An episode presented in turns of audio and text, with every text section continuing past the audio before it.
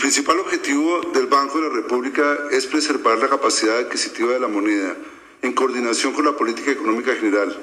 entendida como aquella que propende por estabilizar el producto y el empleo en sus niveles sostenibles de largo plazo. El adecuado cumplimiento del objetivo asignado al Banco,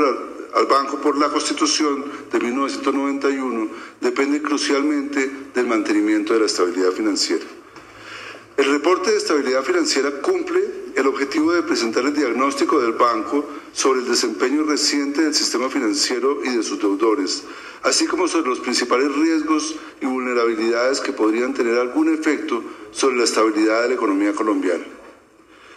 Con el reporte se pretende informar a los participantes en los mercados financieros y a la ciudadanía sobre las tendencias y los riesgos que afectan al sistema y promover el debate público al respecto.